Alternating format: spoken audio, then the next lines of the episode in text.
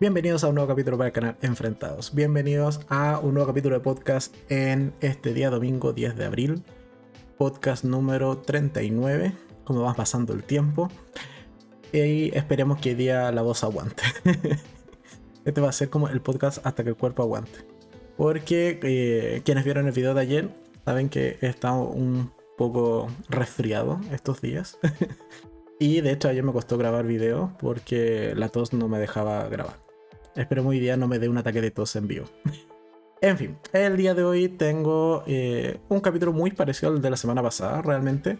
Vamos a tener segunda sección, sí, pero con noticias, principalmente algunos anuncios, algunas renovaciones, confirmaciones de nuevas temporadas, que un poco viene siendo como la tónica cada, al menos una vez al mes. Estamos trayendo esta suerte de podcast recopilatorio de noticias y de renovaciones en cuanto a series principalmente. Así que eh, de eso, principal, eh, de eso básicamente va a tratar el capítulo de hoy. En la primera sección, como siempre, vamos a hablar de qué pasó por la, semana en el canal y qué es lo próximo que se viene. Y después en la tercera sección donde comentaremos el final de temporada, el final de serie también de Drop Out, que quedó pendiente, esta serie que hemos venido comentando semana tras semana. Vamos a comentar qué, tal me pareció el capítulo 3 de Halo y el capítulo 2 de Moon Knight en Disney Plus. Así que eso es básicamente la temática, el, el, el, programa que vamos a tener el día de hoy. Así que sin más dilación, vamos con la primera sección que es el resumen semanal. Entonces, esta semana que termina el día de hoy, comenzamos, en este caso el lunes, con eh, un documental, mi opinión respecto a un documental que está en Netflix que se llama No confíes en nadie. Es un documental que intenta eh, mostrar básicamente la relación que tuvo una empresa canadiense eh, allá hace varios años atrás, cuando recién comenzaba el boom de las criptomonedas, y qué relación tuvo esta empresa en una suerte de estafa en torno al mercado de las criptomonedas. Eh, en general, documental, si te quieres enterar del caso particular de la empresa, el, documental está bien. Si te quieres enterar respecto al mundo de las criptomonedas, el documental deja bastante que desear, está muy sesgado y en general a mí precisamente por ese punto es que no me gustó. Eh, lo comentaba en ese, en ese video, creo que el documental no tiene un buen fin, te deja más dudas y con ciertas creencias erróneas en torno al mundo de las criptomonedas que al menos yo no comparto, así que en general me, me, quedo más con esta idea de que el documental sirve para enterarse del caso de esta empresa y cómo es que logró estafar a muchas personas, pero que si uno es detallista o se es meticuloso en lo que te cuenta el mismo documental, en realidad eh, no es que haya sido un fallo del mercado, del sistema de las criptomonedas o del blockchain propiamente tal, sino que era una estafa básicamente en un paso previo. Por lo tanto, eh, tanta, tanta culpa que le echa el documental a las criptomonedas no me parece del todo correcto. Pero bueno, está en Netflix, este documental se llama No confíes en nadie, al menos a mí no me gustó. Después el día martes estrené opinión respecto al internado en las cumbres, la segunda temporada, que en términos generales me parece una temporada más ordenada que la primera. Creo que van resolviendo más dudas, deja muchas otras planteadas de cara a una tercera temporada, evidentemente, esperemos que la tenga, pero no creo que tampoco que sea una mejor temporada que la primera. Mantiene el nivel, explica varias cosas, pero hasta allí creo que es una temporada muy parejita en cuanto a nivel y calidad respecto a lo que ya veíamos en la primera. Algo que sí echa en falta en la segunda temporada de El Internado de los Cumbres fue Macor. Es decir, más gente muerta.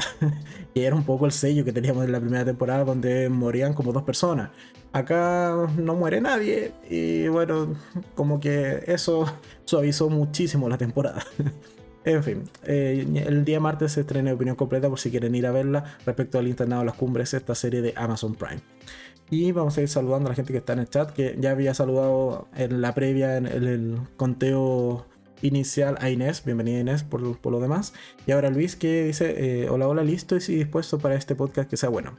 Esperemos que sea bueno. al menos le ponemos todo el empeño. Y como señalé al inicio, hasta que el cuerpo aguante. si en algún momento desconecto esto es porque ya el, ataque de todos me mató. Así que bueno, sigamos. Después el día miércoles tenía opinión respecto a Morbius, que me parece entretenida. me la pasé bien viéndola. No es aburrida para nada. Tiene fallitos, sí, pero como todas las películas de Marvel. O sea, el villano es malo, sí, pero insisto, como todas las películas de Marvel, excepto Thanos, que es un buen villano, y Loki, pero porque tiene esta serie propia. Entonces, un poco ese yo creo que es uno de los principales problemas que tiene Morbius y no creo que sea eh, una tan mala película como sí había escuchado previamente antes de ir a verla. Así que creo que al menos es entretenida. Esa es mi opinión general respecto a Morbius que en mayor detalle estrené el día miércoles. Después el día jueves estrené eh, opinión respecto a una película de baile que se llama Battle Estilo Libre. Es está bien, está normalita, no es la mejor película de baile para nada, pero sí tiene una competencia final de estilo libre que está bastante buena, son 5 minutos que valen la pena. Es casi un musical, es como una escena musical completa, pero o un videoclip, pero quedó buena la escena final. Así que Battle estilo libre está en Netflix, es película de baile. Después, el día viernes estrené, finalmente la vi, me demoré en verla, pero finalmente la vi. Mi opinión respecto a La Burbuja, que está en Netflix, que reconozco que se me hace muy, muy similar a No Mires Arriba, pero no le llega ni en calidad ni en impacto realmente. Es una sátira en torno al mundo de las producciones, en este caso de Hollywood, o producciones de cine en general y la, película en realidad cae mucho en una broma constante y en ningún momento se toma un minuto siquiera de seriedad y eso al menos yo le eché mucho en falta. Creo que es demasiada comedia y eso la termina volviendo una película muy muy absurda que al menos conmigo no funcionó. Eh, ¿Qué más? Inés dice, recién vi la de baile. Sí, es pasable. Totalmente de acuerdo. Y finalmente, bueno, el día de ayer estrené opinión respecto a Drop Out, que es opinión sin spoiler. Me gustó mucho la serie en términos generales, le bien ganado sus cuatro gatitos. Eh, me gustó la, interpretación eh, de la protagonista. Eh, en general, una serie que recomiendo ver. Me, me, gustó. Incluso me gustó el final, que era un poco lo que también esperábamos y veníamos ya comentando en los podcasts anteriores. Pero no decepcionó, creo, el final de Drop Out. Eh, ¿Qué más? Luis dice en los comentarios. Eh, yo la vi, la mejor el baile final. Tienes toda la razón. Sí, ven, la competencia de baile final, esos 5 minutos, de Netflix debería sacar un clip, solo esos 5 minutos, y con eso promocionar la película. Creo que mucha gente la vería esperando solamente esos últimos 5 minutos. Pero bueno, entonces con eso terminamos la semana, con mi opinión respecto a Dropout, que ciertamente es un alivio cuando estas series semanales se acaban porque me deja tiempo libre para hacer un video. y no tengo que hacer una maratón de, una serie. Pero bueno. ¿Qué se viene la próxima semana? Comenzamos mañana con. Mañana lunes con una serie que está en. ¿De dónde era esta serie? La vi en la semana. Es de. de Star Plus, diría. Sí, estoy casi seguro que es de Star Plus. Pero bueno, eh, mañana podrían confirmarlo, pero estoy casi seguro que es de Star Plus. Eh, se llama Wolf Like Me, que es algo así como un lobo como yo. Esa es como más o menos la traducción.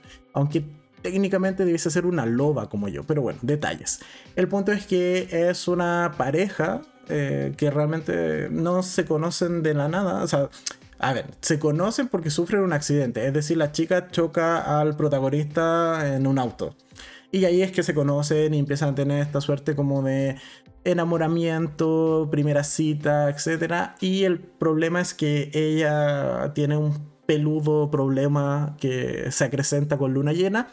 Entonces eso va a entrar en conflicto realmente con esta eh, nueva relación que van a intentar instaurar estas dos personas. Puesto que evidentemente ella no se controla y le gusta comer personas. pequeños detalles, cosas que pueden pasar en una relación o con la persona que uno choca un auto en una esquina. Así que Wolf Like Me, una muy buena serie, me gustó mucho. Está en Star Plus, si mal no recuerdo. Después, el día martes, estreno opinión respecto a la quinta temporada de Elite. Que. Quinta temporada. ¿Alguien la pidió? No, pero tenemos quinta temporada y muy probablemente vamos a tener sexta. Así que a ver, en términos generales, no, no me gustó. El detalle lo verán el martes en mi video de por qué realmente no me gustó la quinta temporada de Elite. No diré más. pero es mala temporada. Día miércoles estreno opinión respecto a una película española también, que de hecho no me esperaba que fuera española, pensé que era de habla inglesa, pequeños detalles. El punto es que estoy hablando de Las Niñas de Cristal, que es película, como señaló española, de temática ballet. Y ya eso a mí me da mal rollo. En verdad no me gustan las películas de ballet. me dan incluso más mala espina que las películas de terror muchas veces. Pero bueno, esta película no está mala. Eh, son dos chicas que se vuelven amigas realmente en esta escuela de baile. Pero una de ellas es ascendida o es promocionada como la eh, figura principal de un acto que, van a, eh, que están desarrollando. Y ello va a implicar que se tenga que alejar de todas las personas, incluida esta nueva amiga. Y vamos a ver a lo largo de la película si realmente está dispuesta a pagar este precio o no. A grandes rasgos de eso trata. Hay varios matices, sí, pero a grandes rasgos de eso trata Las Niñas de Cristal en Netflix. Después, el día jueves, estreno opinión respecto a una película que está también en Netflix, se llama eh. Em, algo más, pero sé que se llama Yaksha. El punto es que es una película surcoreana de espías y de acción que está bastante entretenida. Es básicamente un fiscal que lo asignan a una unidad de espías eh, y de eh, que al final de cuentas realiza misiones bastante peligrosas que involucran muchos disparos y muchos combates cuerpo a cuerpo. Y el punto es que, bueno, él es asignado allí un poco para revisar que todo se está haciendo como corresponde y se va a ver involucrado en un caso que es mucho más grande de lo que él esperaba. Así que van a pasar muchos problemas y situaciones peligrosas que en general, como he señalado, es una película bastante movidita y rapidita, de que eh, a la gente que le gustan los tiroteos es una buena película en ese sentido. Eh, Jack, eh, Jack en Netflix, buena recomendación. Y después el día viernes estreno opinión respecto a... Y esto fue totalmente casualidad. De hecho, se, se han sumado dos casualidades con este video. Primero, es Viernes Santo. Y es un video que, eh, dada la numeración de capítulos que llevamos, justo, justo, justo, es el video 666. Al clavo, día Viernes Santo, maravilloso. Pero bueno, el punto es que además es un video de heavy metal. Yeah.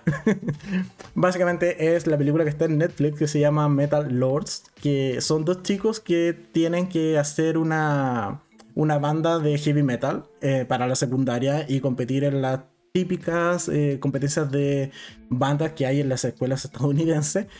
Y en realidad me la pasé muy bien viendo la película. Tiene mucha referencia a la industria del metal. Y yo me la pasé bien. muy recomendable. Eh, metal Lords en Netflix. El viernes está mi opinión completa respecto a esa película. Eh, ¿Qué más? Inés dice: Yo la vi hoy, buenísima. Igual de todas las que he mencionado.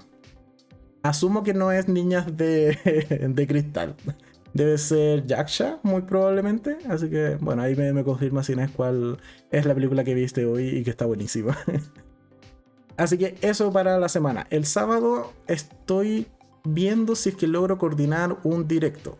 Todavía no diré nada, no diré con quién, pero estoy haciendo todo lo posible por coordinar un directo que yo creo que es justo y necesario ese día sábado. Así que de momento hasta allí la programación. Puede que haya video normal, sí, y que no me haya resultado el directo también, pero esperemos eh, que eh, todo se alinee este, este fin de Semana Santo y tengamos video el día sábado en directo.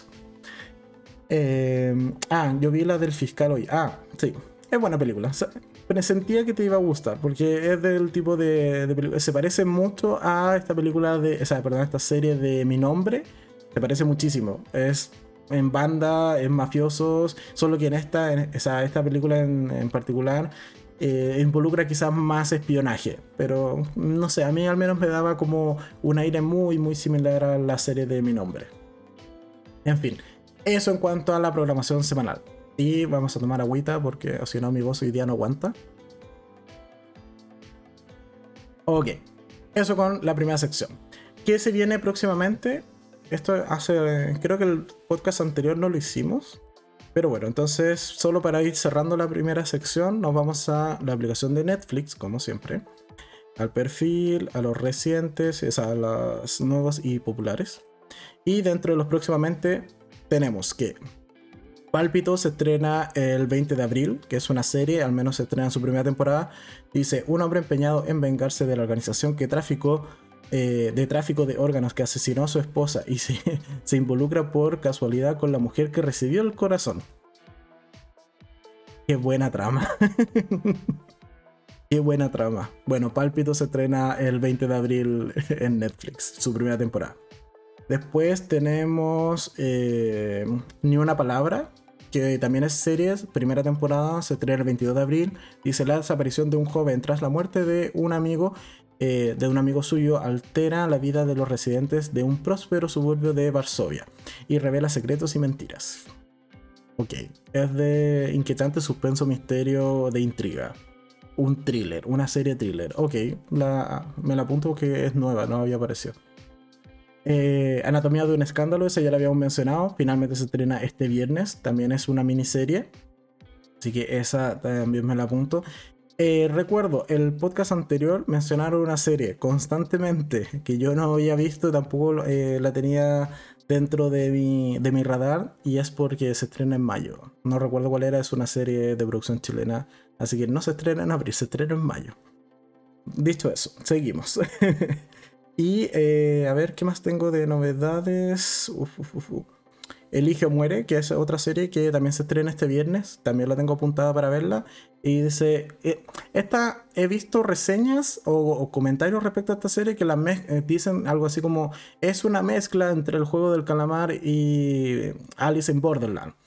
Sí, porque la trama más o menos es eso, entonces como que tampoco es que te dé muchas pistas ese tipo de comentarios. Pero mira, más o menos la trama dice así, Elige o muere. Estreno este viernes, eh, un premio en efectivo lleva a dos amigos a resucitar eh, un videojuego de los años 80 y adentrarse en un mundo donde deben sobrevivir a horrores de otro nivel. Sí, es exactamente una combinación entre el juego del calamar y Alice in Borderland. Pero bueno, este viernes se estrena entonces Elige o muere en em, Netflix, ¿vale? Y ahí tenemos un par de eh, actualizaciones de próximos estrenos. Entonces, segunda sección del el podcast. Eh, espérenme, antes de eso vamos a leer los comentarios. ¿Dónde está mi mouse? Se me perdió el mouse. Eh, ok, comentarios dice, eh, de hecho me dice adicta a las películas y series asiáticas. Inés dice esto, tienen buen nivel, hay que reconocerles que últimamente han sacado buenas series, buenas películas y hay que reconocer cuando tienen buen nivel. ¿Qué más? Ina dice, ahora estoy viendo la serie eh, Tina Stranger, es buenísima, tiene dos temporadas, pero es larga, dice. Pero es larga, 16 capítulos por temporada. Yo por eso digo next. Pero nos puedes ir contando en los siguientes podcasts qué tal te ha ido pareciendo. no hay ningún problema. Entonces, tenemos eh, primera sección terminada. Cuando llevamos solo 17 minutos. Y se una primera sección rapidita.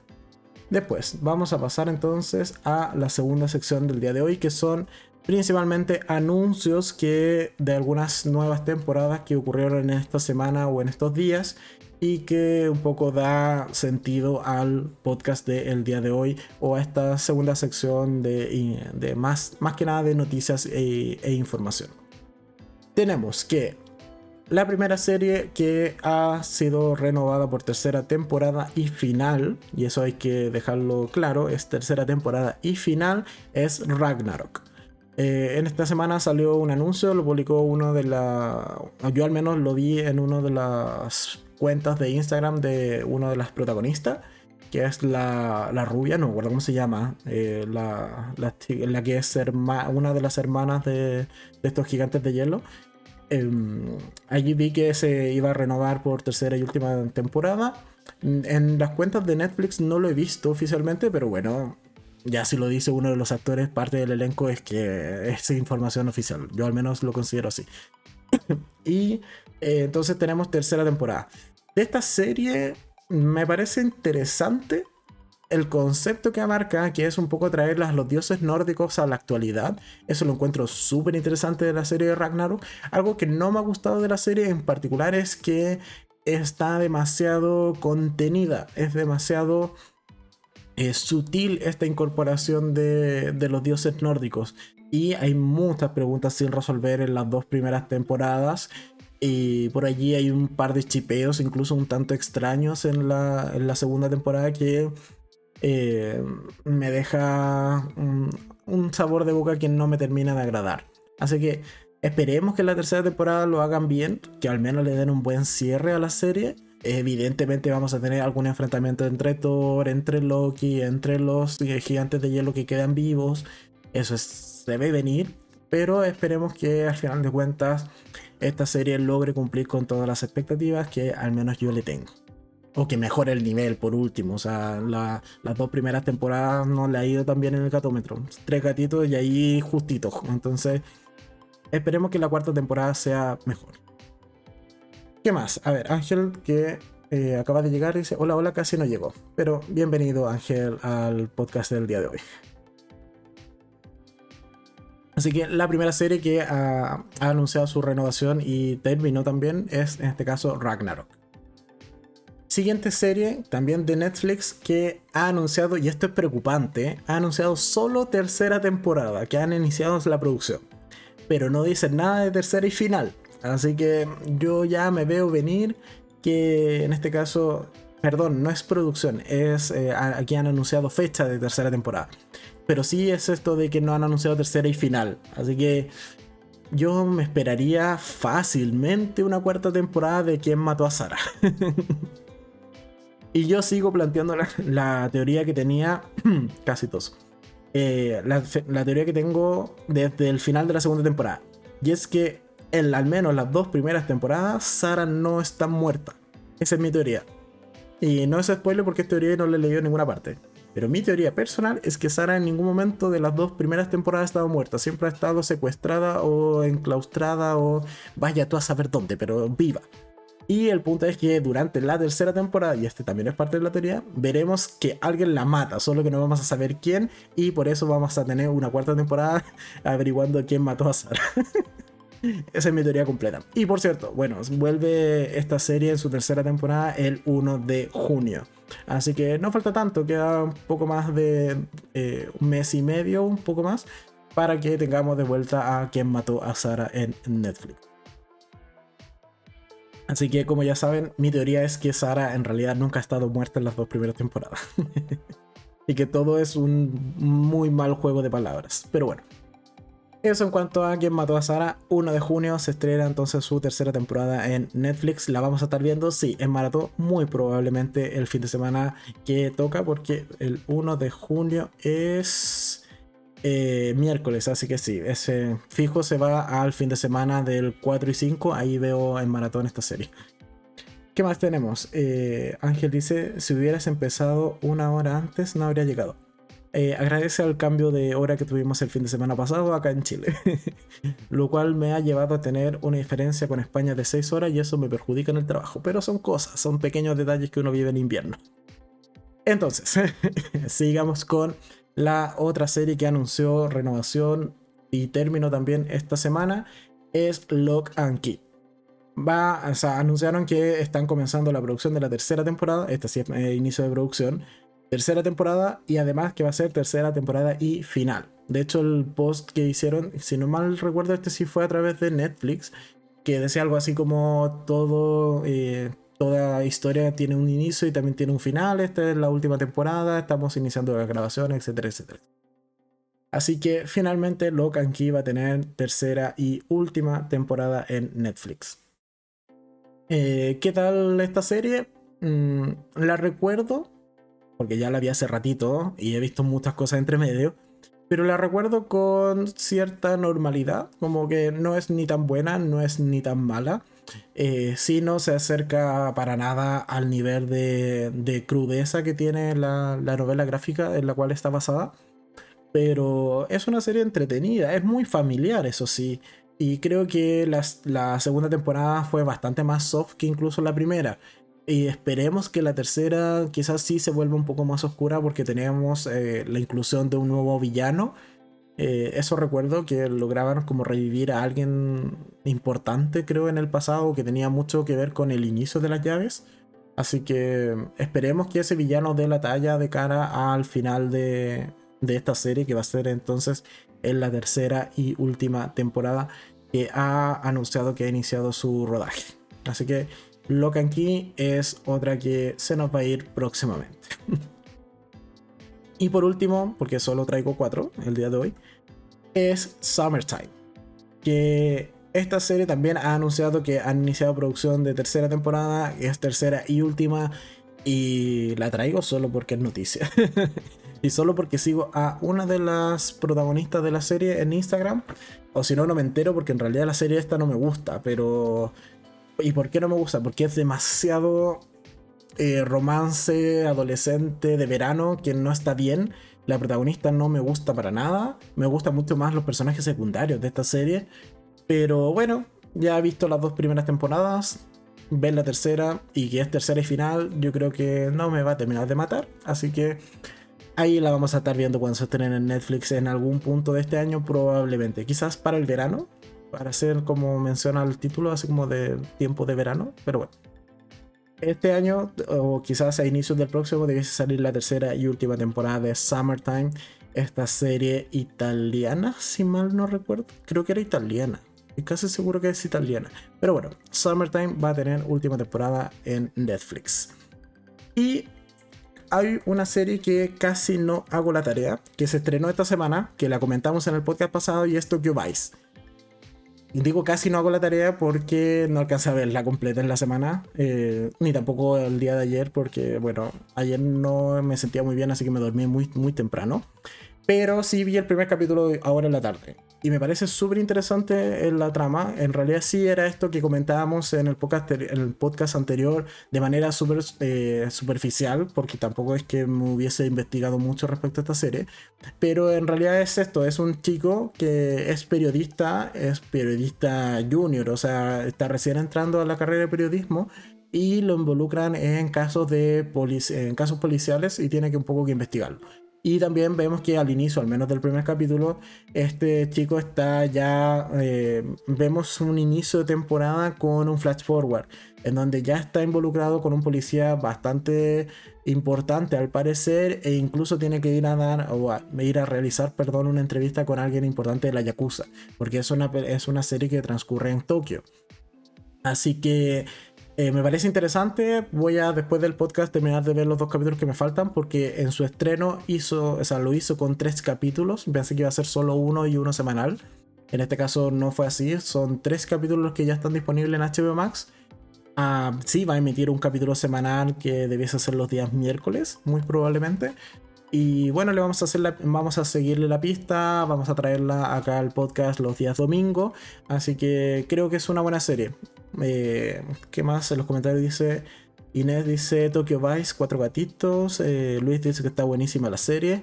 ¿Qué día salen los capítulos? Creo que debiese salir los miércoles, porque su estreno fue. Ah, no, perdón, los jueves. Porque se estrenó el 7 de abril, que fue jueves, así que muy probablemente van a respetar ese día como día de estreno en HBO Max. Así que debiese ser los días jueves, perdón, no los miércoles. Eh, bueno, si Inés y Luis dice que cuatro gatitos, yo les creo. De hecho, no, dicen cinco gatitos, perdón. Así que les creo y voy a seguir viendo los otros dos capítulos que me faltan. Y también voy a traerla eh, al podcast el próximo domingo, más, más o menos. Entonces sería hablando del capítulo 4, ya para que nos pongamos como en línea. Sería ver los tres capítulos más el cuarto que sale en la semana y así comentamos el inicio finalmente de la temporada de Tokyo Vice. Vale, y eh, además, Luis dice: Yo he visto los tres capítulos y no te haré spoiler. Muchas gracias, Luis. Ese tipo de personas son las, que valen la pena, las que no hacen spoilers. Eh, o al menos sin que se los pidas. Así que eso en cuanto a Tokyo Vice. Buena serie, me gustó el arranque y esperemos que el capítulo 2 y 3 sean buenos y el cuarto que se estrena esta próxima semana debiese también mantener el nivel. Así que el, el próximo domingo les estoy comentando qué tal me parecieron esos cuatro capítulos de Tokyo Vice. Y finalmente ya llegamos a la última sección del podcast de hoy, que es muy probable que sea un podcast más cortito, quizás tanto como el de la semana pasada, porque de verdad la voz creo que me va a aguantar justo una media hora más. y eso que estoy tomando bastante agua. Entonces, última sección del podcast de hoy, vamos a hablar de estas eh, series que venimos, venimos comentando semana tras semana.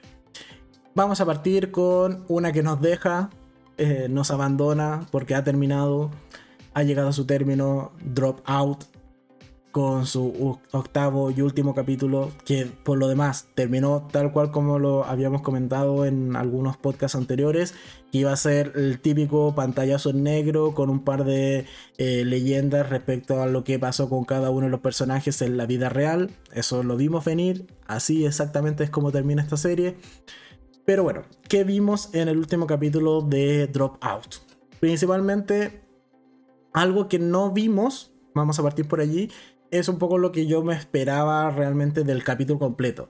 Y es que todo el capítulo fuese en torno a esta suerte de juicio que le estaban haciendo a, eh, a Elizabeth Holmes cosa que en realidad no ocurre, sino que es más que nada un fragmento del capítulo y por lo demás tampoco es un juicio. Y eso me llamó mucho la atención porque fue un error que, en el que caí constantemente durante todos los podcasts que comentamos la serie.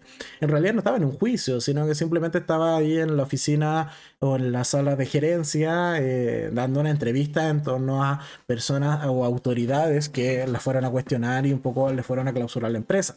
Entonces no es que realmente estuviesen en un juicio o no estuviesen, en este caso la serie, recreando el, juicio propiamente tal que eh, terminó por... Eh, o que podría dentro de la serie enviar a prisión a Elizabeth Holmes.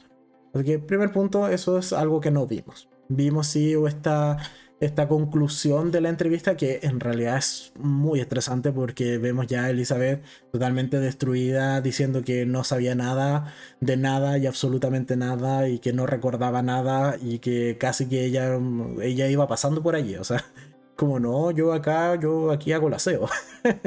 yo dirigí esta empresa, no, eso es Sunny. Era el, el, tipo ese que andaba con camisa blanca, él dirige esta empresa. Yo aquí Mira, a veces venía y jugaba con la maquinita de dulce. Yo eso hacía. Un poco eso es como lo que ella intenta plantear en esta suerte de entrevista barra juicio. Eh, y es muy tensa la situación y además se le ve complicada, se ve que, que, lo está pasando mal y que está totalmente desencajada y destruida. Así que me gusta, incluso me gusta cómo está interpretada esa, esa escena. ¿Qué más vemos en el capítulo? Vemos eh, la separación con Sunny, que fue más violenta y más ruda de lo que me esperaba. Creo que Sunny realmente ya logra mostrar su verdadera careta y un poco sacarse esta, esta imagen como de, de buenito, de, de, señor de edad que quiere cuidar a Elizabeth Holmes, eh, de persona que en realidad siempre la va a apoyar en las buenas y en las malas, sino que al carajo, o sea, eh, la manda a volar. aparte de que terminan pésimo, le bota las cosas, le hace todo el show cuando se está yendo en el auto, que por lo demás, tienes una empresa quebrada y aún así te vas en un Tesla. Pero bueno, pequeños detalles de Elizabeth Holmes. El punto es que em, la separación es, ruda, es ruda. no me gustó, eso sí, del final, que no me mostraran qué pasó con Sunny. O sea, Sunny tiene ese conflicto, esa pelea con Elizabeth y desaparece. O sea, después ya no lo vemos más en la serie. Y eso no me terminó de gustar. Creo que eh, hubiese sido bueno que también le hubiesen dado un cierre al personaje porque al final de cuentas es el coprotagonista de gran parte de los capítulos. Entonces, eh, creo que ahí queda un poco muy en segundo plano. Que está bien que nos centremos en Elizabeth, pero Sunny igual había cumplido un rol importante en la temporada y creo que no se le da el espacio suficiente. Eh, ¿Qué más tenemos? Eh, el cierre Teranos. Vemos que, bueno, la, revista donde se publicó la noticia de todas estas, estas irregularidades que se cometían por Teranos, bueno, ellos celebran el cierre de dos años por lo menos que tiene Teranos eh, al momento de que se le realiza esta investigación. Y en general, me sigo quedando así con las. después de haber terminado de ver la serie, me quedo con esta sensación de que quizás gran parte sí fue solamente problemas de Sunny y de problemas más bien operativos de, cómo manejar la empresa más que de que la idea en sí no funcionara.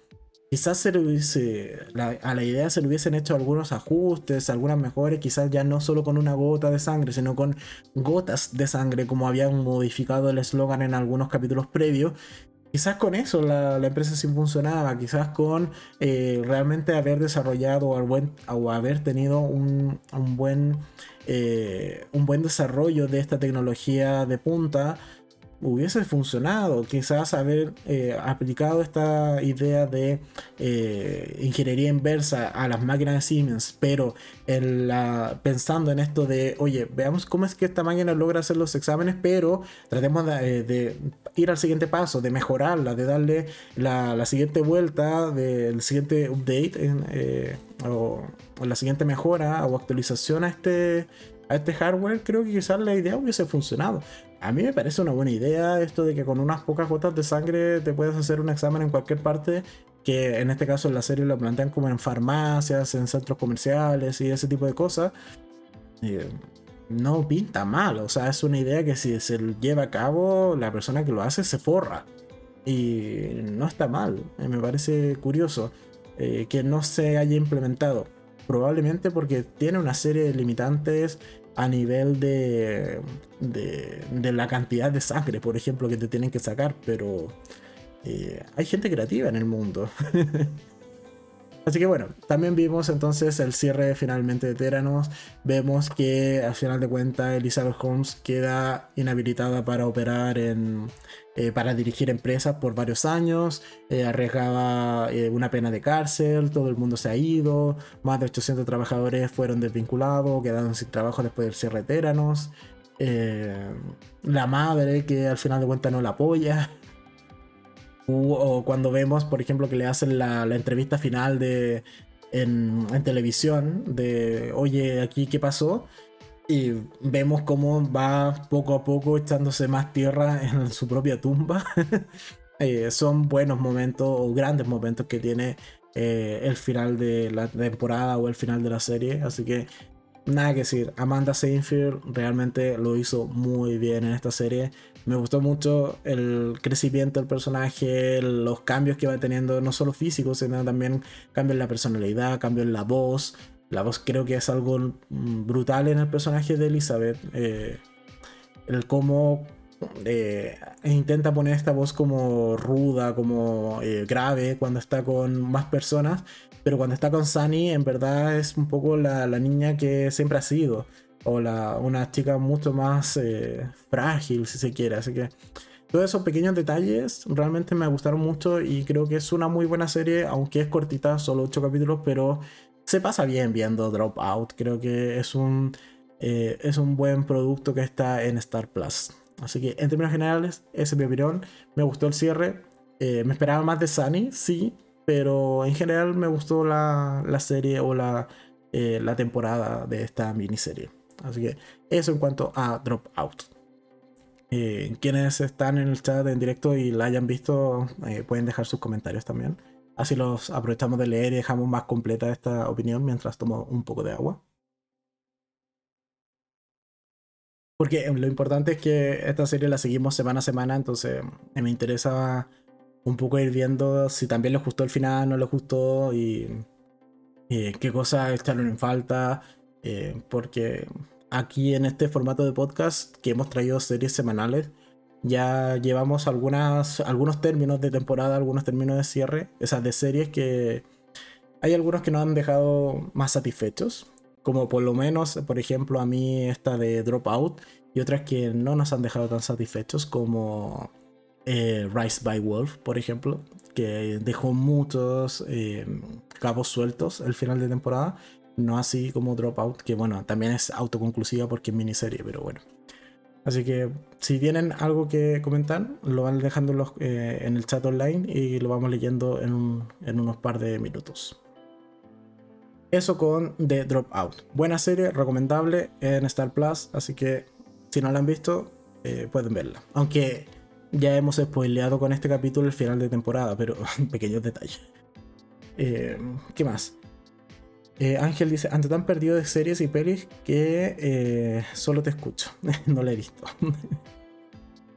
sí, de hecho andas bastante desaparecido Ángel. Espero que todo esté bien por allá por casa. vale, entonces seguimos con la siguiente. Halo o Halo, o como quieras llamarle. Acá simplemente le decimos Halo porque es más fácil. Entonces, tenemos tercer capítulo de Halo en esta, de esta semana en Star, o sea, en Star Plus. Entre tantas plataformas, esta es de Paramount, por favor. ya. Eh, Halo, Halo en su tercer capítulo esta semana en Paramount Plus. ¿Qué ha pasado? A ver, ha, pasado algo importante en la serie. Para los que alguna vez jugaron los videojuegos, yo creo que eh, no se sintieron indiferentes, por lo menos esta semana. ¿Pudieran haberle gustado? No. Pero de que no ha pasado eh, desapercibido este capítulo, no pasa desapercibido. Principalmente porque tenemos finalmente en la serie a la grandiosa Cortana. no, no es el asistente de Windows, sino que, bueno, de ahí viene el nombre, pero tenemos en este caso eh, a Cortana finalmente, esta IA súper inteligente y súper pesada recuerdo, o tengo este recuerdo del videojuego de que era bastante jodida Cortana, pero igual le, le terminabas tomando cariño. Eh, finalmente ya vemos a Cortana en todo su esplendor, con su voz, con su eh, proyección 3D de color azul, eh, o su holograma más bien de color azul. Un, un, buen elemento en esta temporada. ¿Qué más? Luis dice, me encantó Cortana en. Sí, yo creo que es un, un, buen elemento el que tenemos de esta, en este capítulo. Eh, y, eh, ¿qué más? Inés dice... Eh, tu deseo de que no apareciera la chinita no fue escuchado y cada día más odiosa. ya, ya llegaremos al personaje de, de Juan. tranquilo, tranquilo. Y Cortana es como Alexa de hoy. Sí, de hecho Cortana es un asistente de voz. Ya, a ver, cosas importantes de Cortana, que yo al menos desconocía porque, como he señalado anteriormente en los otros podcasts, yo de Halo o Halo he jugado solo el primer videojuego y lo jugué hace muchos años. Y no pude jugar el resto porque, bueno, no tenía máquina suficiente para jugar. El punto es que eh, de Cortana yo básicamente sabía que era la asistente de color azul que te jodía un poco las misiones o que constantemente te andaba hablando mientras tú hacías cosas y te decía como anda por el otro camino. Creo, pero sí que sé que molestaba bastante Cortana. El punto es que no sabía cuál era su origen, me gustó ver el origen de Cortana, que sea canon o no sea canon, un poco a mí al menos me da lo mismo, creo que dentro de la serie queda muy bien que sea Cortana. Algo que es curioso incluso es cuando John le dice como, mm, ¿te pareces a la doctora? Y es como, y Cortana es como, gracias. es como, sí, vengo de la 20 de la doctora. Y aquí un poco me lleva a eh, precisamente la doctora eh, Halsey, que ahora entiendo por qué estaba prohibido realmente lo que eh, esto de la clonación acelerada, porque claro, Cortana nace de haberse clonado ella misma de manera acelerada con una persona que es realmente una copia perfecta de ella con sus sentimientos, sus conocimientos y la tiene que matar. O sea, sí, entiendo por qué eso está prohibido dentro de este mundo. Y bueno, ella todo por la ciencia, pero bueno, Cortana logra eh, ser eh, implantada en John, en nuestro Master Chief. Y eso hace que ahora la vamos a tener constantemente. Otro punto que me gustó de Cortana es que es suficientemente autónoma y ella sabe cuáles son sus limitaciones y sabe que está limitada y que no puede tomar de momento control total de John. Lo cual me lleva a pensar que es evidente que en algún capítulo de los que viene, Cortana va a tomar control total de John. Eso está claro. Eh, falta más o menos saber en qué capítulo va a ocurrir. Pero eso es un fijo que va a ocurrir. Y eso evidentemente va a entrar en un conflicto con eh, alguna directriz que le estén dando, con algo que yo no quiera hacer. Quizás Cortana se cargue a One. Por favor, Cortana, y así yo termino de amarte mucho más. Pero bueno, vamos a ver qué pasa. Pero tiendo a pensar de que va a ir por ese lado de que Cortana si en algún momento toma control de John o de Master Chief va a ser para cargarse a alguien que eh, simplemente no había que matar en ese momento. Es mi opinión. Yo creo que por ahí podéis. ¿Qué más? Eh, Inés dice, la autora es como muy egocéntrica. Eh, no sé si es la palabra correcta ya. Pero un clon y Cortana igual a ella. Ah. ya. Sí, es, muy egocéntrica. Pero es que son sus niños al final de cuentas. O sea, los Spartans los creó ella. Eh, o al parecer eh, todo da eh, o tiende a dar luces en este tercer capítulo de que al parecer ella recolecta a ciertos niños con ciertos dones o ciertas habilidades o cualidades particulares, les borra la memoria y los transforma en Spartans. Entonces, primero son sus niños. Segundo, Cortana sí nace de su propio cerebro, lo cual tiene cierto sentido. también tiene esto la justificación que le dan para que se, aparezca, para que se parezca a ella es que eh, la idea es que John tenga una cara familiar. Ah, sí, pero para, si es por eso también le pones la misma voz. Entonces, ahí, ahí sí te tomo el punto de que eh, es ciertamente mm, egocéntrica la doctora eh, Así que, eso. ¿Qué más tenemos en este capítulo? Vemos que John se quita la cápsula que le, impedía sentir o tener sentimientos, que me parece súper interesante y eso lo lleva a después interactuar con el artefacto de manera mucho más eh, eh, intrusiva o eh, con una mejor conexión que me parece también súper interesante, aunque ahí nuevamente vemos que Cortana sigue limitada porque de hecho le reclama la doctora, le dice como, oye, déjame tomar el control de John para poder investigar esto más rápido. Y la doctora le dice como, no, no, no, espérate, porque quiero ver primero qué pasa cuando John por su propia cuenta toca el artefacto.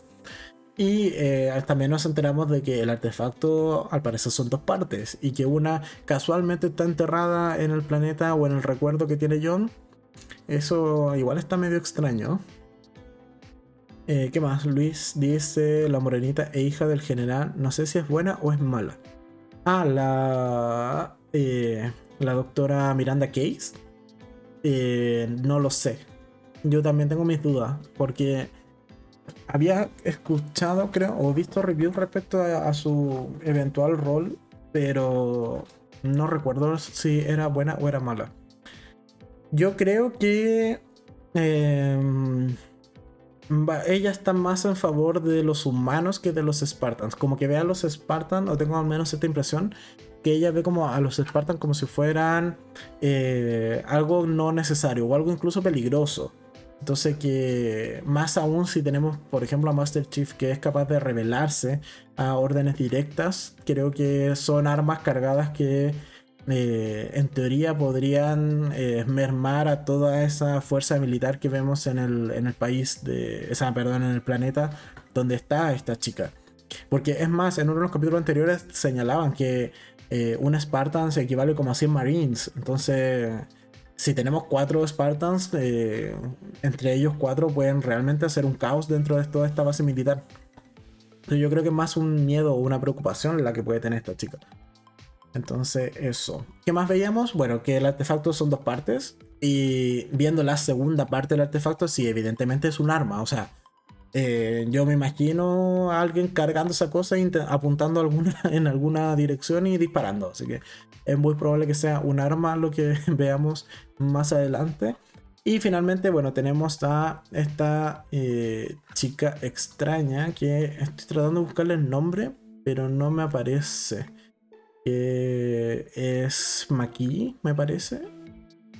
Eh, bueno, es esta chica que está junto al Covenant, que vemos un poco una demostración de sus poderes, eh, por así decirlo, o al menos este control de estos gusanos muy, muy extraños, muy perturbadores que eh, te dan mal rollo.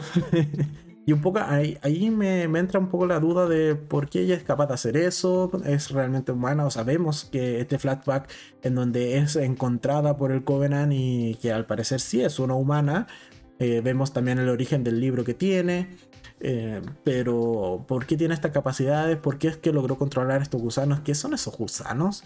Eh, recuerdo que en el primer juego de Halo habían una suerte como de infectados que parecían unos como zombies pero no sé si serán los mismos, solo que acá están ya mucho más retocados eh, a nivel gráfico, pero...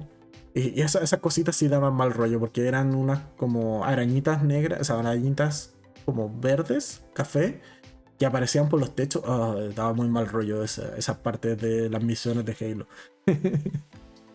eh, ¿Qué más? Inés dice, lo que sí, al ver este capítulo de Halo, Eh, no comeré más tallarines. sí, un poco lo que decía. Sí, esos gusanos dan mal rollo y esa era parte de la escena de los, de los trailers, así que igual bien que, la, que ya la hayamos visto, pero me queda muy, mucho la duda de qué es eso, que, de dónde salen, cuáles son las implicancias que tienen, podrían multiplicarse infinitamente, es solo una, una cantidad como controlada, no sé, hay muchas dudas. Y eh, evidentemente, entonces lo que vamos a ver es que el punto de encuentro, al parecer, entre estos dos personajes principales, o sea, o el villano principal y Master Chief, va a ser en el planeta del primer capítulo. En donde casualmente, y aquí ya es inevitable tocar el personaje de One, eh, vamos a incluso ver a One intentando recuperar el, el, planeta o recuperar la colonia. Yo esperaba que nos quitaran ese personaje en más capítulos, pero bueno. Mi fe ahora está depositada en Cortana, que haga el favor de tomar el control de Master Chief y esa, eliminar a, este personaje porque es realmente insoportable. Ok, sigamos. Eh, Luis dice, a mí me da la impresión de que es la hermana de Master Chief, la rubia, de los gusanos. Tengo la misma impresión yo creo que si están relacionados de la manera en que nos ha ido planteando la serie, yo creo que el gran giro o el gran eh, descubrimiento o revelación de la temporada es que precisamente ella es la hermana. O, eh, o sea, más que la hermana, sí, o sea, puede ser hermana, yo creo que sí. Lo malo es que en el flashback no, no creo que sea Master Chief, no creo que sea el mismo niño que vemos en el flashback. Entonces ahí me queda un poco la duda de en qué punto fueron separados. Pero sí, yo también tengo mucho la, la, idea de que van a terminar siendo hermanos y que por eso es que logran controlar o logran activar de cierta manera esta arma. Y que por lo demás el arma al parecer entonces eh, debió haber sido creación de sus padres probablemente. No lo sé, pero sí creo que va a ir por ahí la trama. Eh, al final un enfrentamiento entre hermanos no es algo que no hayamos visto antes, Ojalá que los, lo aborden bien porque puede terminar convirtiéndose en una temporada muy, muy predecible. Así que hay que ir con cuidado con esas tramas de hermanos villanos. Después, ¿qué más? Inés, o sea, Luis dice, eh, recuerda que van todos a Madrigal. Sí, por eso, van a va Master Chief con la, con la doctora, va esta chica extraña eh, por parte del Covenant y va también eh, Juan con el con Soren, que era el, ex eh, que estaba dentro de este plan, ese programa de, ese programa de Spartans. Entonces, sí, todos se van a encontrar en, en Madrigal y ahí un poco vamos a ver otro enfrentamiento probablemente. Ojalá que esta chica extraña lleve refuerzos y vayan los del Covenant y así tenemos un, eh, un enfrentamiento tan brutal como el, de la primera, el del primer capítulo. Y además, eh, Luis dice, lo digo por el recuerdo que hubo de Master. Sí, pero es que Master Chief se ve que está en un planeta, de hecho lo menciona, no recuerdo el nombre del planeta, pero está como en este planeta que está florecido, está, o sea, tiene árboles, eh, es otro el ambiente. A mí más que nada el planeta donde está la chica me parece como un planeta muy de chatarra, muy eh, tipo planeta vertedero en comparación al que tiene Master Chief, aun cuando Master Chief eh, se le dice, o Cortana le dice que ese planeta ha sido eh, puesto en cuarentena porque existió un virus que mermó a toda la raza humana que existía allí. Eh, ¿Y cuál es ese virus? ¿Será entonces estas criaturas extrañas que, que puede controlar esta chica extraña? quizás sea eso. Cuando lo mencionaron fue como, ¿serán esas criaturas que, que ya las había... ya habíamos visto entonces en el capítulo? No sé. Pero me gustó en términos generales el capítulo 3 de, de Halo. Algo que me mantiene muy tranquilo y que creo que ya me puedo ir relajando en ese aspecto es el hecho de que no ha bajado la calidad, no ha bajado el, nivel de producción. Y es algo que temía, pero ya con tres capítulos manteniendo el nivel, creo que la serie realmente está bien hecha de principio a fin. Esperemos que la trama siga un buen curso el resto de capítulos. Eh, ¿Qué más dice Luis? Eh, ojalá sea una buena pelea en Madrigal y eh, maten a, a Juan. sí.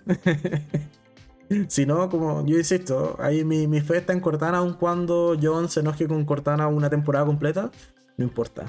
Yo estaré ahí a, favor de Cortana. Entonces, buen tercer capítulo. Eh, totalmente recomendada Halo, si no la han visto debiesen verla, está bastante buena la serie. Eh, aparte Paramount Plus es de las plataformas más económicas que hay, así que por último se podrían, eh, podrían ir calculando cuando falten cuatro capítulos y ahí la, contratan por un mes solamente, por último para terminar de ver la serie. Creo que es una buena recomendación. Y por último tenemos entonces a la siguiente serie que, que estamos comentando en estas semanas, que es esta serie de Moonlight, o sea, de Moon Knight en, eh, en Disney Plus. A ver, ¿qué más? Antes de seguir, Ina dice, Cortana seguirá siendo un holograma en la serie. Sí, holograma, o siempre es un holograma.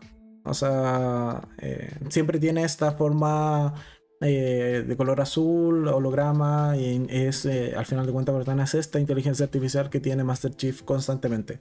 Así que sí, siempre va a ser así. Ahora bien. Entonces, Moon Knight o Caballero Luna. Es mejor Moonlight, ¿no es cierto? Sí. A ver, vamos a tomar agua. Vamos, vamos, vamos que se puede última serie a comentar el día de hoy, Moon Knight. Primero, antes que todo, debo eh, rectificar algo que comenté la semana pasada. Y es que en el capítulo anterior del podcast, eh, constantemente me referí a el protagonista como si fuese Mark Spector. Y eso era incorrecto, era o estábamos viendo en el primer capítulo la personalidad de Steve Grant. Así que rectificado eso, eh, me he equivocado en el podcast anterior. Eh, siempre vimos a Steve Grant y en este segundo capítulo es cuando recién hemos visto entonces a Mark Spector. Dicho eso, continuemos. ¿Qué cosas vimos en este segundo capítulo? De hecho, este no me lo anoté. Muy bien. Aquí vamos a improvisar. Olvidé anotarme en el guion eh, los puntos clave del capítulo.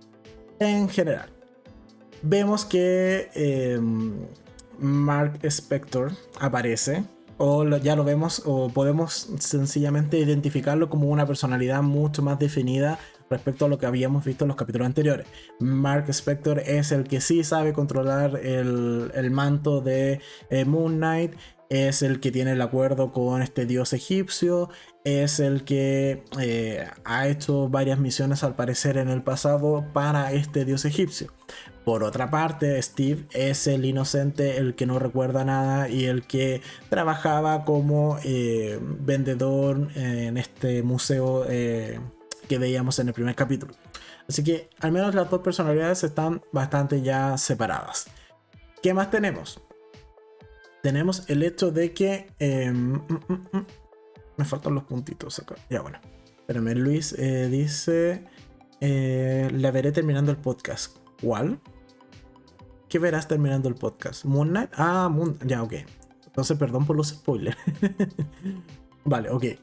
Eh, entonces, veamos eso. Vemos que ya logramos por lo menos como espectadores, identificar los dos eh, personajes o tenerlas separar las dos identidades de este personaje. Y creo que eh, Oscar Isaac hace un muy buen papel representando a ambas personalidades. Así que por ese lado, punto positivo del segundo capítulo. Siguiente, conocemos finalmente a Leila, que era esta chica misteriosa que, lo, que llama a Steve en el primer capítulo eh, y que además le había dejado varias llamadas perdidas y conocemos que en este, en este segundo capítulo conocemos que en realidad es la esposa y que además quiere separarse, pero es esposa de eh, Mark Spector, no es de Steve. Así que pequeña eh, puntualización que hay que hacer. Y me parece que Leila es un personaje que va a dar bastante juego en, la temporada. Es la coprotagonista al final de cuentas, o al menos es la esposa del protagonista. Así que yo esperaría que tuviese un papel bastante importante dentro de la temporada. ¿Qué más vemos? eh, vemos que en este caso eh, Mark Spector es llevado a, esta suerte de santuario o hogar al menos por donde habita Arthur que era este individuo un tanto extraño que anda con este báculo que es capaz de eh, determinar si eres una buena persona o una mala persona y si eres mala te mata. Pequeños detalles. Y es llevado allí después de que, bueno, le, logran robar el, esta cosa del escarabajo. Em, no, perdón, no es cuando lo roban el escarabajo. Posteriormente le roban el escarabajo. Pero bueno, es llevado allí un poco para mostrarles las virtudes de este otro dios egipcio que eh, es bastante diferente a eh, Hanchu, Hansu, algo así, creo que se llama. No sale por acá en esta guía rápida que tengo. No, no sale. Ah, no, no sale cómo se llama el, el bueno y el malo. el dios bueno y malo. Y de mitología egipcia en realidad mm, me quedé bastante atrás. Ya, bueno. Pero tenemos entonces, más fácil, tenemos al cabeza de pájaro y al cabeza de cocodrilo. Facilito. Así todo el mundo entiende de cuál de los dos dioses me estoy refiriendo. Entonces tenemos por un lado cabeza de pájaro que tiene la cualidad de eh, juzgar, en este caso, a eh, las personas una vez que ya han cometido un crimen. Y por otro lado, al que quieren revivir, que es este con cabeza de cocodrilo, es una suerte de un dios que juzga antes de que cometas los crímenes.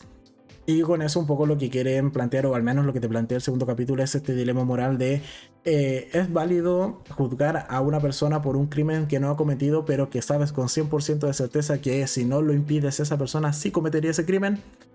Es un dilema bastante importante.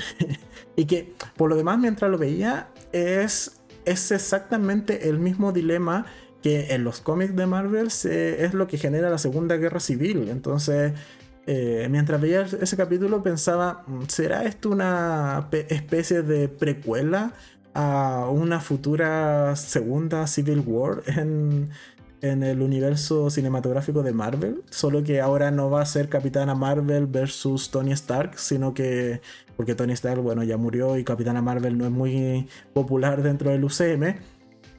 Pero que de aquí quizás podría surgir una segunda guerra civil me, pareció interesante porque, bueno, en los cómics pasa exactamente lo mismo. O sea, eh, por un lado, Carol Danvers defiende a un chico que es capaz de eh, predecir el futuro y un poco comienza a, si mal no recuerdo, eh, lo estoy diciendo muy de memoria, pero comienza como a indicar quiénes están realizando ciertos crímenes y los comienzan a, a perseguir y a enjuiciar a estas personas antes de que cometan los crímenes versus Tony Stark que dice que no, que hay que esperar a que eh, esas personas cometan los crímenes porque si no son inocentes. Y ahí, bueno, se arma eh, un conflicto entre ellos que desentona o se desencadena entonces una segunda guerra civil entre los superhéroes de Marvel. Cosas que pasan. Y que por lo demás tampoco fue tan popular como la primera Civil War. Creo que esa fue eh, bastante más notoria que esta segunda. Pero bueno, punto aparte. Entonces, en este capítulo nos plantean este dilema. ¿Qué opino yo? Que no, yo creo que hay que esperarse a que las personas cometan los crímenes para poder juzgarla, aun cuando eh, sepas con 100% de certeza que va a cometer el crimen. Porque si mientras no lo haya hecho, bueno.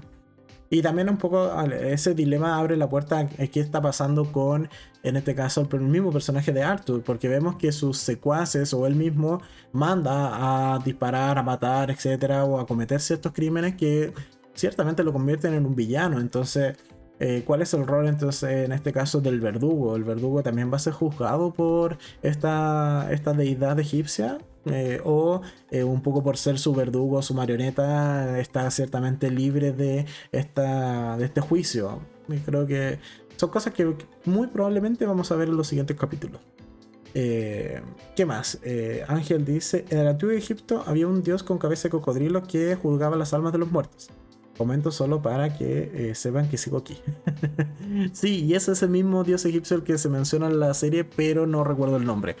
Y no lo voy a buscar ahora estando en directo, pero sí, es el mismo dios egipcio al que nos referimos y al que la serie también hace mención. Solo que en este caso, eh, la serie y el universo cinematográfico de Marvel le dan un, un, giro de tuerca, por así decirlo, que le dan la atribución de que es capaz de juzgar a las personas no cuando mueren, como lo era en la mitología egipcia, sino que eh, es capaz de tener como esta suerte de poder clarividente de determinar si una persona va a cometer algún crimen en algún punto de su vida y por ese eh, hecho juzgarlo incluso previamente. Y evidentemente matarlo. Eh, que es Amit. Muchas gracias Ángel. A ese mismo lo estamos refiriendo. ¿Qué más? Luis dice que Ángel estaba muy silencioso. bueno, ya empezó la, la, conversa entre el, el, chat, eso también me, me gusta. Entonces, eh, eso vimos en el capítulo. Entonces nos plantean este dilema. Tenemos el enfrentamiento entre el Chacal y Moon Knight, que sale bastante bien, aunque en principio le cuesta un poco ceder el control hasta que ya al final se rinde y dice como ya eh, Mark Spector toma tú las riendas de, de, esto, de este combate y eh, finiquítalo. Así que también vemos eso. Y bueno, principalmente fue un capítulo yo creo que más de... No, de relleno, pero sí de eh, poquita acción, más de ir planteando una trama o ir planteando un conflicto en torno a esta a este elemento que vamos a tener que ir persiguiendo ahora en los siguientes capítulos, que es este escarabajo dorado, que al parecer es la llave precisamente para revivir a Amit, eh, o a este dios con cabeza de cocodrilo, por si no era el mismo, pero estoy casi seguro que sí es el mismo. Em, entonces, bueno, tenemos eh, ya planteamientos de villanos, antagonistas, eh, un poco los conflictos, cómo se van a ir viniendo el resto de los capítulos. Así que no estaba mal, me gustó, está entretenido. Además, igual tiene su momento de acción que está también bastante bien logrado. Así que también eso hay que rescatarle al capítulo. ¿Qué más? Eh, Inés dice, voy a esperar el jueves para ver el segundo y el tercer capítulo y estar más al día para el domingo. Ah, no has cumplido con ver Moon Knight. Mira, mira. y yo que he corrido estos días por ver todas estas series y estar al día para el podcast, yo esperaría lo mismo de mi audiencia. vale, y Ángel dice, es que no he visto ninguna eh, de las series de las que hablan, pero Ángel, eh, mira, yo creo que deberías partir por Euforia. Todavía estamos esperando que comentes qué tal te parece Euforia. eh, ¿Y qué más? Inés le dice a Ángel que, eh, que vea Tokyo Vice. Eh, van recién tres capítulos. Eh, o, la del. la del feito, que van dos. Ah, te refieres a Moon Knight, sí. Eso surgió del podcast anterior, por si acaso, Ángel, que dicen que Oscar Isaac no, no, es del agrado de, de todos los, los presentes en el chat de los directos. opiniones varias en este podcast. Pero bueno, entonces el segundo capítulo está bueno, no está, no decepciona. Eh, Algo que me pareció súper interesante que vi en internet, que me gustaría igual comentarlo, es que por ahí vi la teoría de que quizás todo lo que estamos viendo en la serie hasta este momento era simplemente una alucinación de Steve. Principalmente por el inicio del capítulo, cuando vemos que es desvinculado del museo por em, el desastre que queda en el baño. Eh, estaba esta teoría de que quizás eh, todo era producto de su imaginación, dado que en los videos de las cámaras de seguridad no se ve el sabueso y no se ve él con el manto de, de Moon Knight. Entonces, quizás sea todo parte de su imaginación.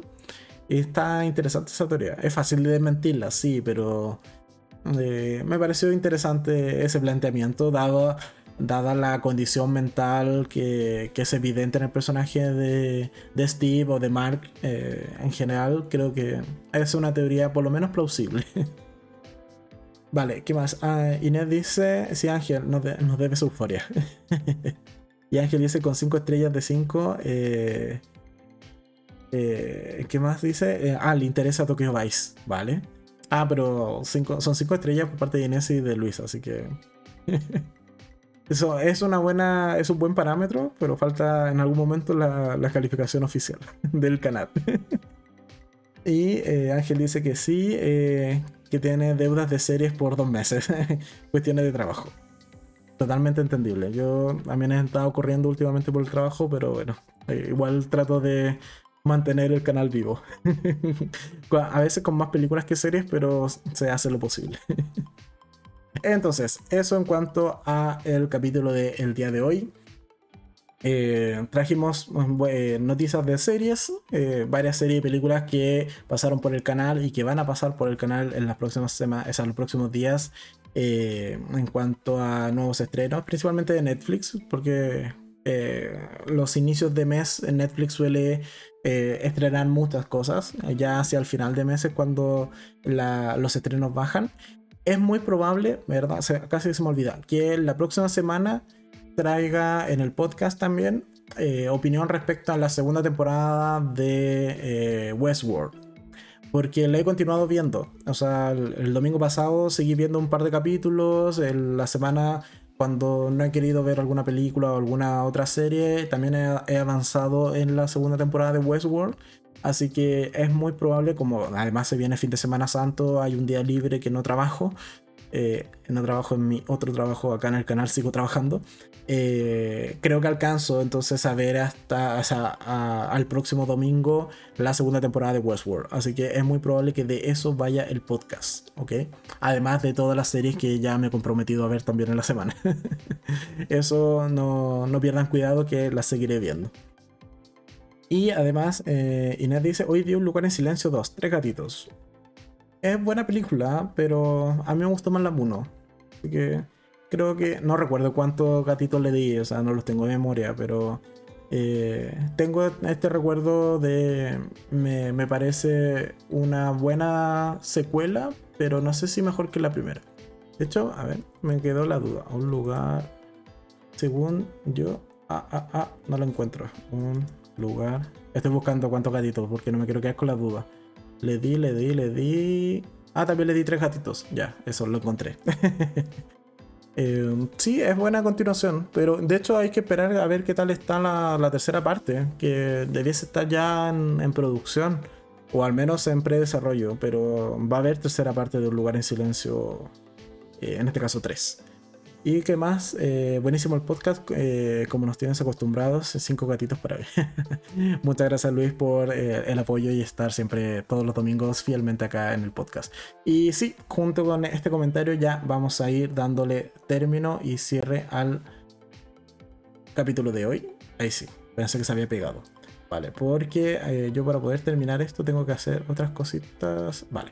Entonces, nada más que agradecer a todos los que participaron del podcast de hoy. El cuerpo aguantó lo suficiente, la voz también. Me voy a descansar a terminar de ver Tokyo Vice y puede que avance también con Westworld y alguna otra serie que me quede ahí en estreno en la semana para eh, traerles siempre buen contenido acá al canal.